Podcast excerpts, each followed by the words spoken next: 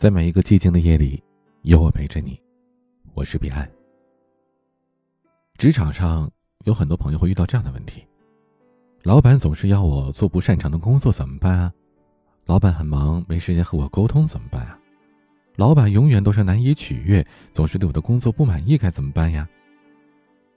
我们都倾向于和同事们搞好关系，但是面对自己的上级，要么是敬而远之，要么呢就是小心翼翼的看着对方的脸色。而其实啊，这些都不是处理和上级关系的明智做法。会不会管你老板，这是你月薪五千和月薪五万之间的差距。首先呢，老板喜欢有眼力劲儿的员工。有眼力劲儿呢，通常就是说会察言观色、见机行事。当然了，也有人常常的把它误解为溜须拍马。其实呢，有的时候职工并不需要办成什么惊天动地的大事儿，而是在关键时刻急老板之所急，想老板之所想，不让老板费心，就把想要的结果办出来。这种事儿反复出现几次，老板自然会意识到你发现问题和解决问题的能力。将你视作值得信赖的员工，有眼力劲儿不同于溜须拍马，前者是以结果为导向，我所做的一切都是为了工作尽善尽美的完成，而后者呢是以讨好为导向，讨好领导的欢心，看领导的脸色。眼力价值的不只是工作当中的积极主动，凡事多留个心眼儿，在生活当中，在人际交往的细节当中，凡事呢留一丝为他人着想的余地。也会让人觉得舒服和温暖的，这样的人可以在职场上走得更远，也不奇怪了。第二点，执行力是老板对于下属最基本的需求。经常会有很多朋友向我咨询，说为什么在职场上会遇到这种情况呢？就是老员工应承下来的一些老板安排的工作，结果呢却要我去做，然后他再拿着我做好的成绩去向老板邀功，这种事儿怎么办呀？其实这种情况呢，在我们整个社会上的各个地方，真的是非常的普遍。这其实是藏着一个很残酷的真相：职场上并不存在着什么绝对的公平。老板呢喜欢积极主动的员工，可以把工作答应下来，再分配出去，这本身就是一个优秀的员工对于自己的资源和能力有一定把握的表现。所以呢。如果你是刚入职场的菜鸟新人，也许就只能乖乖的听命，好好的完成别人布置给你的任务。说不定在你去完成这份任务的过程当中，可以抓到表现自己的机会。而在有了一定的资源和发挥空间之后，你也要敢于做一个有执行力的人，在问题和情况面前快速的响应，积极的承诺。因为企业评价一个人，除去这个人的工作质量之外，快速的响应和积极承诺。所带来的光圈效应也是必不可少的。第三点，那什么是快速响应、积极承诺的正确姿势呢？绝对不是说什么“好的，这事儿交给我了”，然后把这事儿做完就算完了。可我相信，百分之九十九的朋友们都是这么做的，对吧？而事实上，当领导和你说有什么什么工作要你去办的时候，新人可能会说：“好的，我这就去。”然后就去忙自己的事儿。但是，一些有经验的职场老鸟会迅速的告诉领导：“好的，我会在什么什么时间和什么地点去约对方见面。这次的见面目的是如何？这份工作我会怎样的去和对方沟通？我提前会准备一个怎样的提纲？我会在什么时间之内准备好？也会提前给您过目。”相比较看来，什么样的方式更容易完成工作？老板会喜欢什么样的员工，可以说是一目了然了。其实，工作不仅仅是一种获得的过程，也是付出和争取的过程。一个人可以在企业里发挥作用呢，说到底啊，还是得出活儿，也就是能拿出对别人有价值的结果，而不仅仅是把事做好了。毕竟，工作不是给自己看的，而是做给用我们工作成果的人看。你现在做的这份工作是要交给谁？那么你就是做给他看的。那么如果你没有办法拆解这个目标怎么办呢？那意味着你对于这项工作心里其实是没底的。领导安排你去做这个工作，你只是应承下来，然后你会闷头苦干，去想办法怎么样去做这件事儿。那到这个时候呢，你就更需要去寻求一些同事的帮助，而不是在那儿闭门造车。说到领导布置工作啊，经常可能很多新人会遇到领导布置一些自己并不擅长的工作，比如说明明是一个想进来做专业技术方面活的。却被领导安排组织一场活动，组织一场酒会，甚至呢，可能是要求你去处理一下公司的微信公众号等等，这些都是现在经常常见的一些工作，却往往是很多职场新人并不会，甚至是完全没有接触过的。所以，作为职场的菜鸟，我们可能曾经都经历过碰到问题不敢说的时候，有的时候呢是害羞。更多的是怕麻烦，怕拒绝，而一个人内心的孤独和苦闷，都是自己摸索着死扛的。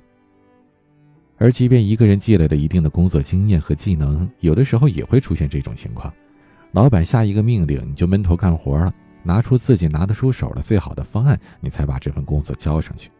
其实这是一种比较封闭的工作态度，背后隐藏的是，也许我的能力还不行，或者是我的能力一定可以胜任。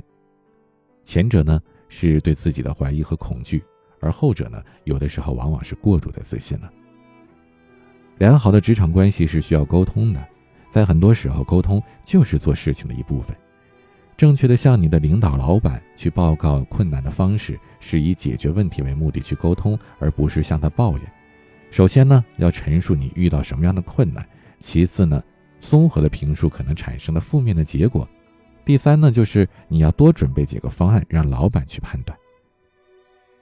我们终其一生都是体验和学习的过程，我们不可能始终在自己熟悉的领域里打转。接触和学习新东西的时期，也许正是我们职场跃迁的机会。用开放的心态，不断学习，不断成长，证明自己能够胜任没干过的一些工作，这样的人才有更大的成长空间，也才能看到更美的风景。最后一个问题，什么是有悟性的员工呢？俗话说勤奋不如悟性，那什么是悟性呢？罗振宇曾经分享过他们公司实习生的故事。这位实习生来到了逻辑思维做实习客服，这是一个看似很简单、不容易做出成绩的岗位。他需要每天面对无数的用户，处理各种的疑问和抱怨，但是也仅此而已。一般人呢，在这个岗位上就是被动的等着用户提问，然后来解答。没事的时候呢，就刷刷手机。但是这位实习生在结束的时候提交了一份客服手册，梳理了他实习这个岗位三个月以来遇到的常见的问题，并且列出了详细有效的解决方案。拿到了这份客服手册，罗振宇是大呼后悔，说好想把他从学校追回来，直接请来公司。这就是所谓的悟性，清晰的知道自己为什么工作，要达到什么标准，为了达成目标需要做什么样的事情。从一开始就具备全局观和平衡感的人，才可以在职场上脱颖而出。比如说，有的人他会修电脑，会做很漂亮的 PPT，但是呢，却仅仅成为了大家修电脑和做 PPT 时求助的对象，无法在更广泛的工作领域发挥自己的才华，这就是可惜了自己的技能。从不善于管理老板到善于管理老板，能够带来的也许不仅仅是月薪十倍甚至更多倍的差距。你还可以提升沟通技能，学会调配手上的资源，而且收获踏出舒适区的勇气。最近总有朋友问我为什么要工作呢？我觉得一个人总是要体现自己的价值，谁不是苦读了十几年，还得咬着牙做事之后，才可以去为自己挣下一片能够略微自我发挥的天地呢？除去获得生活的食粮，可以养家糊口之外，工作应该有着更加长远和崇高的意义，比如磨练心智、提升人格，从而达到自我的实现。正如稻盛和夫所言：“当你理解了工作的意义，全身心的投入工作，你就可以拥有幸福的人生。今天的晚安曲，水木年华的《启程》，欢迎添加我的私人微信号 a 一二三四五六七八九零 b c d s g，我是彼岸，晚安。就在启程的时刻。让我为你唱首歌。不知以后你能否再见到我？等到相遇的时刻，我们再唱这首歌。就像我们从未曾离别过。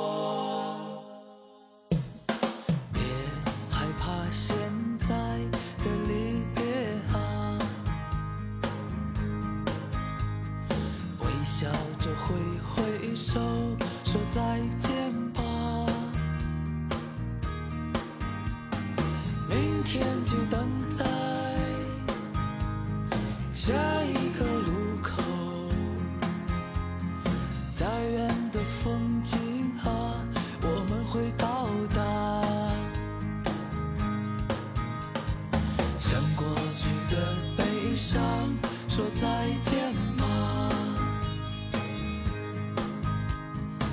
还是好好珍惜现在吧。你寻求的幸福，其实不在远处，它就是你现在一直走的路。